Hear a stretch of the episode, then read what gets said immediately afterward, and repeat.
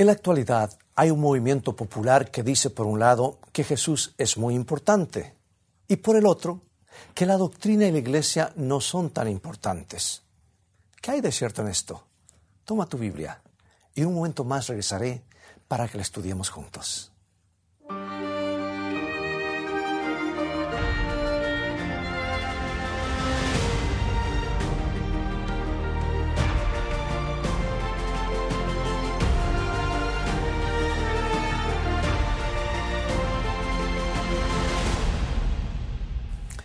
He escuchado una vez y miles de veces, Pastor, no quiero formar parte de ninguna religión organizada. Solo quiero que me bautice en Jesús, pero no en una iglesia.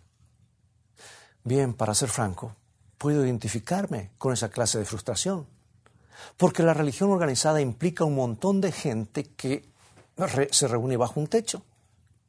Y cada vez que juntas un grupo de personas que provienen de diferentes ámbitos de la vida, te arriesgas a tener algún tipo de problemas, porque todos somos un poco cortos de vista y todos tenemos agendas personales que entran en conflicto con las agendas de los demás.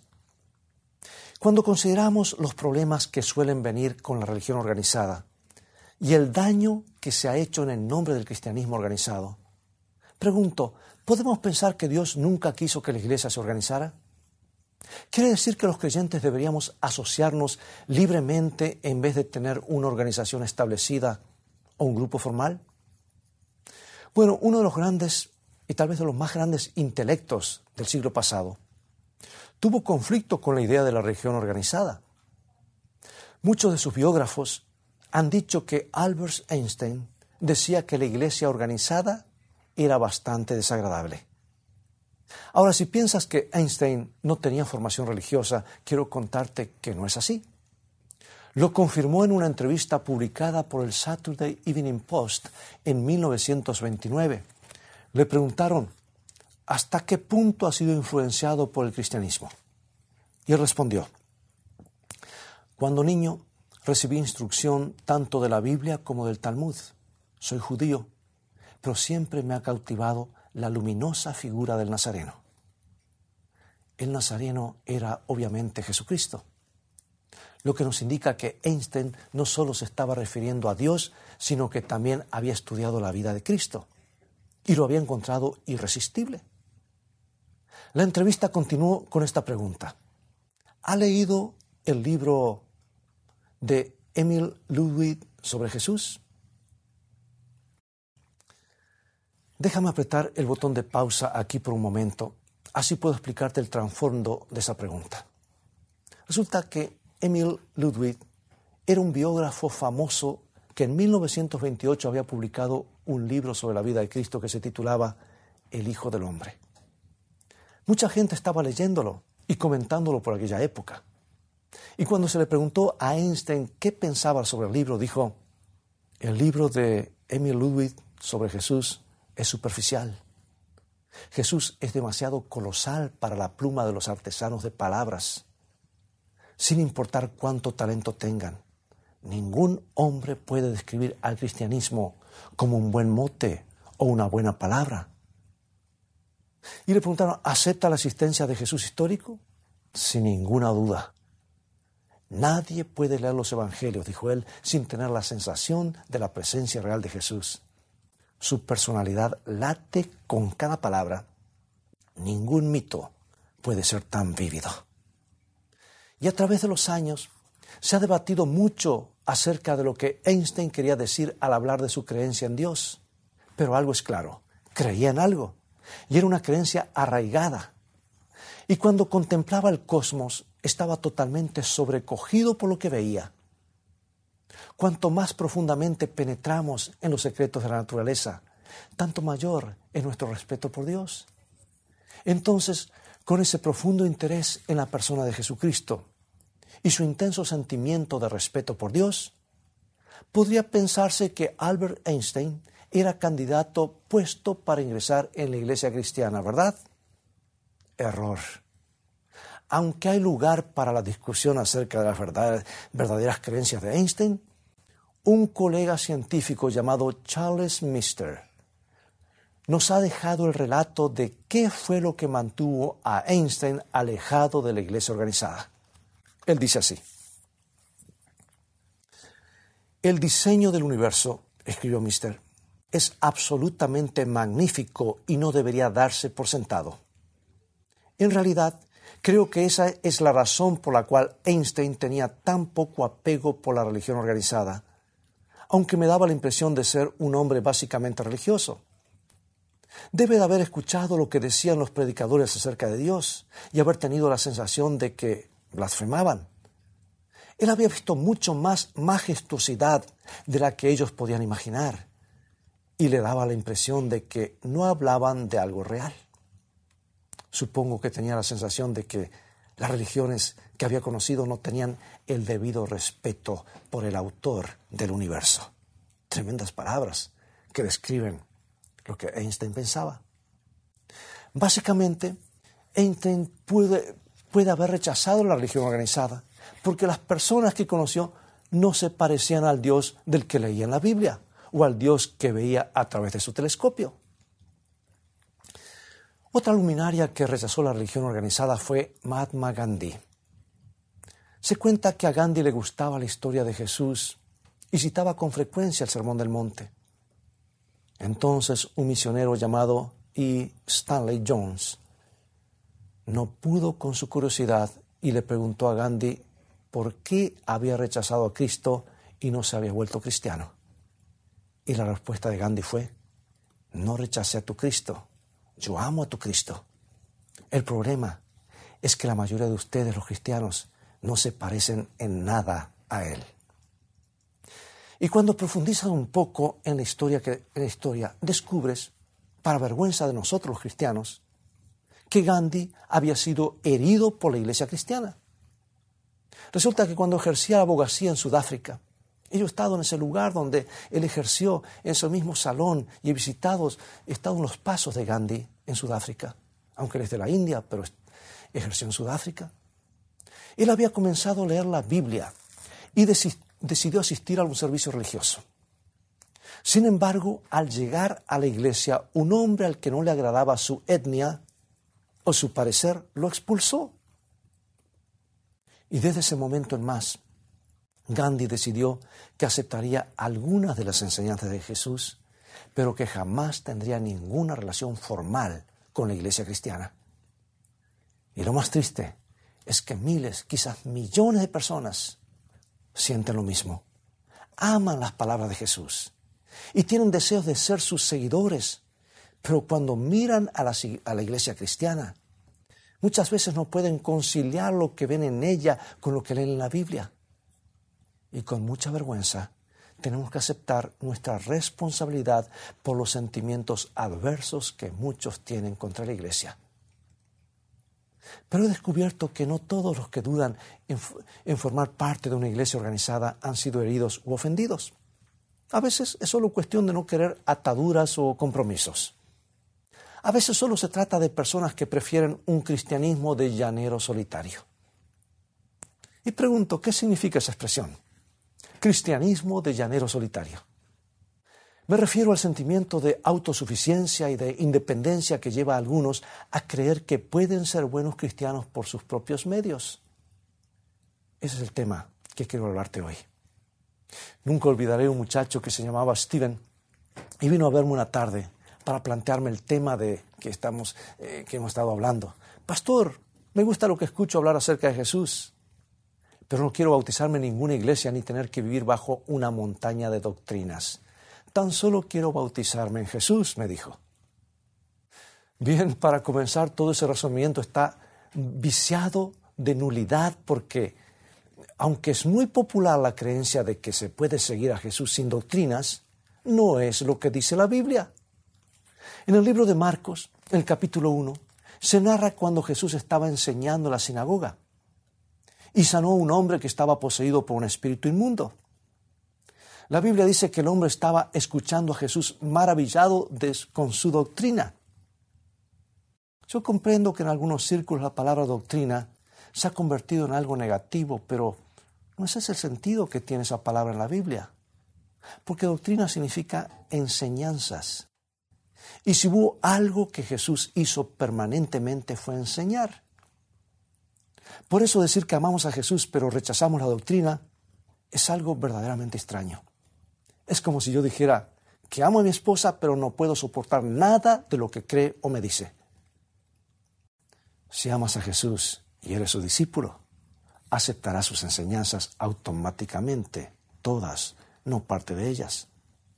Por eso, amigos, es que la Biblia a sus seguidores los llama discípulos, porque son disciplinarios o enseñados por Jesús, son disciplinados, mejor dicho, enseñados por el gran Maestro Cristo Jesús.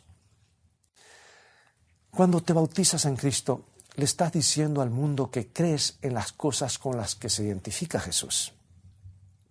Y esas cosas son sus enseñanzas, o sea, sus doctrinas. Pero ese es un asunto secundario en nuestro tema de hoy. Cuando Steven o Esteban vino y me pidió que lo bautizara en Cristo, pero sin bautizarlo en la iglesia, generó un nuevo interrogante. ¿Es posible hacer eso? Para responderlo, demos una mirada a lo que nos dice la Biblia en el libro de Hechos. Pedro estaba predicando en el día del Pentecostés cuando tres mil personas se decidieron por Cristo. Y cuando sus corazones estuvieron dispuestos y quisieron saber lo que tenían que hacer, esto es lo que sucedió tal como dice la Biblia en el libro de Hechos, capítulo 2, versículos 37 y 38. Al oír esto, se compungieron de corazón y dijeron a Pedro y a los otros apóstoles, varones hermanos, ¿qué haremos? Y Pedro les dijo, arrepentíos y bautícese cada uno de vosotros en el nombre de Jesucristo para perdón de los pecados y recibiréis el don del Espíritu Santo. O sea que según la Biblia, no hay duda que Dios nos pide que nos bauticemos. Si has aceptado a Cristo, te has arrepentido de tus pecados, el próximo paso que debes dar es declarar públicamente tu alianza con Cristo a través de la ceremonia del bautismo. Lo más interesante de esa historia es lo que sucedió a las 3.000 personas que fueron bautizadas en los días de Pedro. Presta atención, Hechos 2, 46 y 47. Y perseverando unánimes cada día en el templo, y partiendo el pan en las casas, comían juntos con alegría y sencillez de corazón, alabando a Dios y teniendo favor con todo el pueblo. Y el Señor añadía cada día a la iglesia a los que habían de ser salvos. Bueno, el orden natural de los acontecimientos en la iglesia primitiva fue establecido claramente en el Nuevo Testamento. Primero las personas se arrepentían de sus pecados y aceptaban el señorío de Jesucristo. Luego eran bautizados como demostración pública de ese hecho y eran añadidos a la iglesia a medida que iban tomando esa decisión. No puede desconocerse que la iglesia del Nuevo Testamento era una iglesia organizada. Al bautizarse pasaban a formar parte de ella y todos tenían una tarea que desempeñar. Bien, he escuchado decir que la expresión de que eran añadidos a la iglesia significa que Dios contaba como suyos a los que habían decidido seguirlo y que la iglesia era un concepto nebuloso y abarcante que no implicaba ninguna organización humana. Yo soy el primero en admitir que muchas de las iglesias de la actualidad están sobrecargadas con cuestiones administrativas y papelería. Pero el Nuevo Testamento no apoya la noción de que la iglesia primitiva fuera informal y que no tuviera ningún tipo de estructura organizada. Seamos honestos y analicemos los acontecimientos. En el libro de Hechos, capítulo 6, la Biblia dice que los apóstoles estaban sobrecargando de trabajo y no podían prestarle la debida atención a la predicación, lo que nos indica que la iglesia desarrollaba un gran número de actividades. Y cuando el problema se hizo muy grande, la iglesia designó a siete diáconos para que aliviaran la carga de los apóstoles.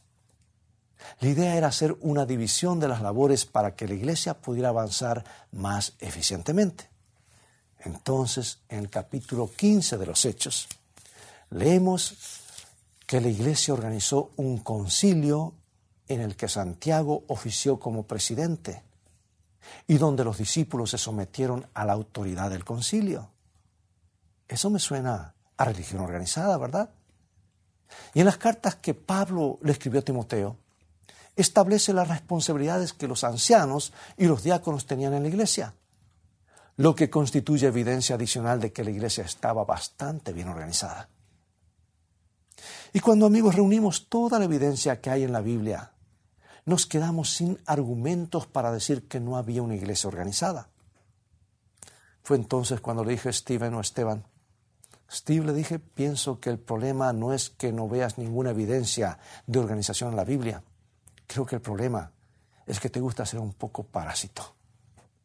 Y para ser franco, Steven era un muchacho trabajador que se hacía cargo de sus responsabilidades y proveía todo lo necesario para su familia, su familia.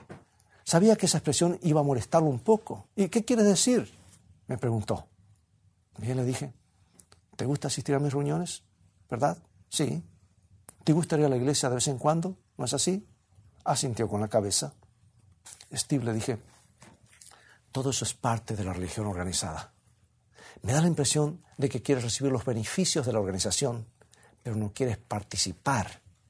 Y ese es un problema bíblico.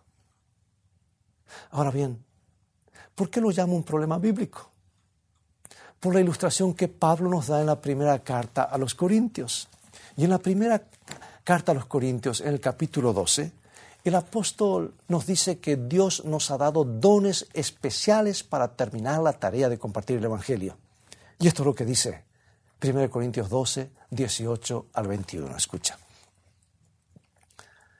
Mas ahora Dios ha colocado los miembros, cada uno de ellos, en el cuerpo, como Él quiso. Porque si todos fueran un solo miembro, ¿dónde estaría el cuerpo? Pero ahora son muchos los miembros pero el cuerpo es uno solo. Ni el ojo puede decir a la mano, no te necesito, ni tampoco la cabeza a los pies, no tengo necesidad de vosotros. O sea que esto es lo que quiere decir Pablo, todos somos miembros del cuerpo de Cristo, la iglesia. Y todos tenemos distintos roles dentro de la iglesia. La Biblia nos dice que algunos tienen el don de la sabiduría, otros el don de la oración, otro el de la enseñanza o de predicación. Pero todos juntos debemos llevar el Evangelio a todo el mundo. Ninguno puede decir que no necesita a otras personas, porque nadie que yo conozca tiene un juego, un juego de dones completos que le permita ser un llanero solitario cristiano. Enfrentémoslo. El mundo es un lugar muy grande y Jesús le ha dado una tarea a la iglesia, ir y hacer discípulos en todas las naciones, dijo y no conozco a nadie que pueda cumplir esa misión en soledad. Esa es la razón por la cual Jesús edificó la iglesia. El cuerpo de Cristo debe actuar en perfecta armonía, como las distintas partes de nuestro cuerpo actúan juntas para lograr cosas especiales. Eso no significa que la iglesia no tenga en su seno algunos cristianos disfuncionales. La Biblia nos dice que todos hemos pecado y estamos destituidos de la gloria de Dios. Así que tenemos que saber que somos una organización llena de pecadores y que se van a cometer errores. Incluso de vez en cuando podrán ocurrir cosas muy desagradables. Si has prestado atención a las profecías bíblicas, verás que Pablo predijo una gran apostasía, o sea, una separación de la verdad dentro de la iglesia cristiana y por sus cartas sabemos que dedicó mucho de su tiempo a combatir a los que obraban mal y causaban problemas en el seno de la iglesia. Y Jesús mismo vio cómo uno de sus propios discípulos lo traicionaba y lo entregaba en manos del Sanedrín. Por eso Jesús advierte que nos cuidemos de los falsos profetas. No nos dice que nos apartemos de la iglesia, ni que nos mantengamos al margen de la religión organizada nos advirtió que habría lobos vestidos de ovejas y se estaba refiriendo a los lobos dentro de la iglesia. Además, Jesús nos dijo que el trigo y la cizaña van a crecer juntos dentro de la iglesia. ¿Hasta cuándo? Hasta la segunda venida. No debería sorprendernos que la religión organizada tenga que enfrentar algunos grandes desafíos, pero eso no significa que Dios no quiera que estés en ella a pesar de todos tus problemas y a pesar de todos los problemas que tiene la iglesia, esta sigue siendo el lugar más seguro. Y en el libro de Hebreos, el capítulo 10, se nos da esta instrucción maravillosa. Hebreos capítulo 10, versículos 24 y 25. Y considerémonos unos a otros para estimularnos al amor y a las buenas obras, no dejando de congregarnos como algunos tienen por costumbre, sino exhortándonos y tanto más cuando veis que aquel día se acerca. ¿De qué día está hablando? Está hablando de la segunda venida.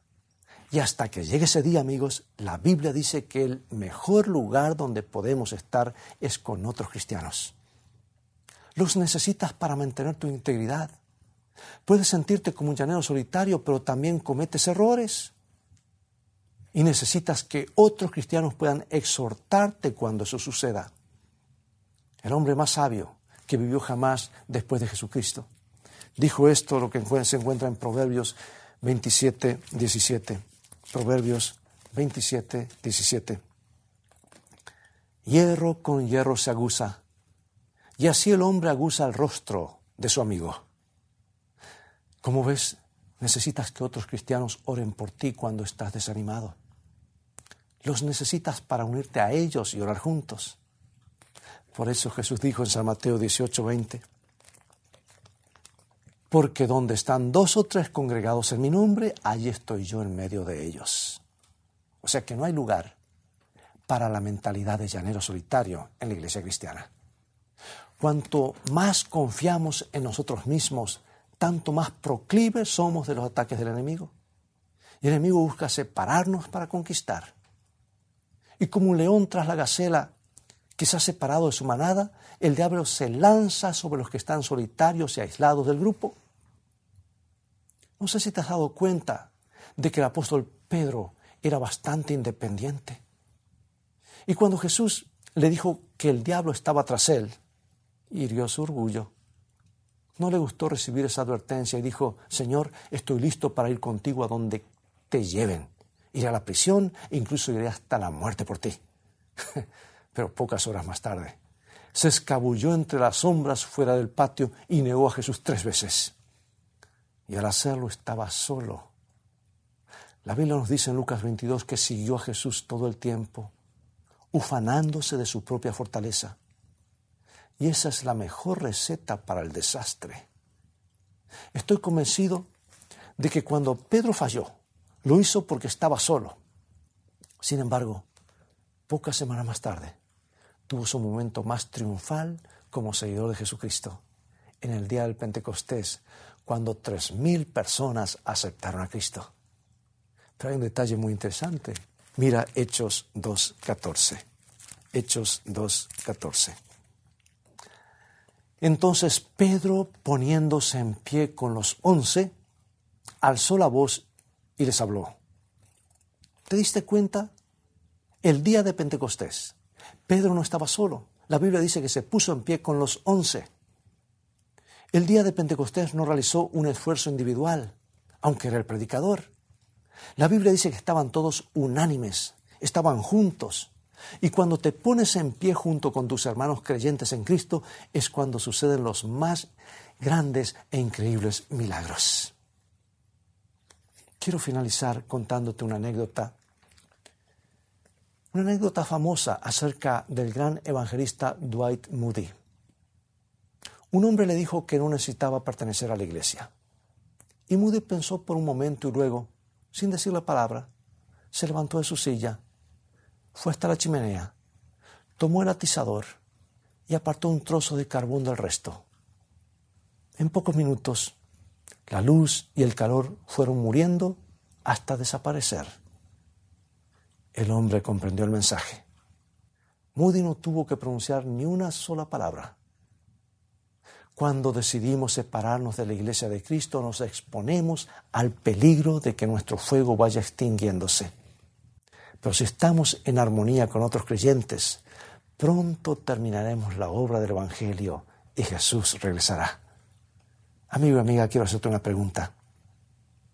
¿Por qué no quieres ir a la iglesia? Puede ser que te hayan lastimado, que alguien te haya lastimado, alguien que se llama cristiano. O puede ser que le tengas miedo al compromiso. Pero ¿sabes lo que es más interesante? Según Efesios 5, Jesús murió por su iglesia y al final la Biblia nos dice que Jesús no vendrá a buscar un grupo de individuos, vendrá a buscar a su esposa, que es su iglesia. Y a pesar de todos sus defectos, aún es la novia de Cristo. Mi pregunta para ti hoy es esta. ¿Por qué no habrías de ser parte de algo que Jesús ama? Mira, yo sé de primera mano que ser parte de la familia de la iglesia puede ser muy frustrante pero constantemente me recuerdo a mí mismo que yo puedo ser la causa de la frustración de alguna otra persona, así como algún otro puede ser causa de la mía. Y debo recordar que es la novia de Cristo y que la ama a pesar de sus imperfecciones. Todos necesitamos formar parte del cuerpo de Cristo. ¿Por qué no oramos juntos? Padre Celestial, debemos admitir que a veces nos alejamos de tu iglesia, de tu pueblo. No nos agrada el compromiso. Pero hoy nos arrepentimos humildemente de esa actitud y te pedimos que nos ayudes a ver lo que tú ves en la iglesia, la novia de Cristo, que lo está esperando para encontrarse con Él en gloria. Te agradecemos por la oportunidad de ser parte del cuerpo de Cristo. Y oramos en el nombre de Jesús. Amén.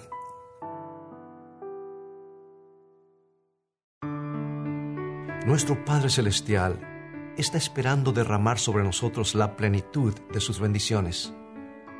Es privilegio nuestro beber abundantemente en las fuentes del amor infinito. Qué extraño que oremos tan poco.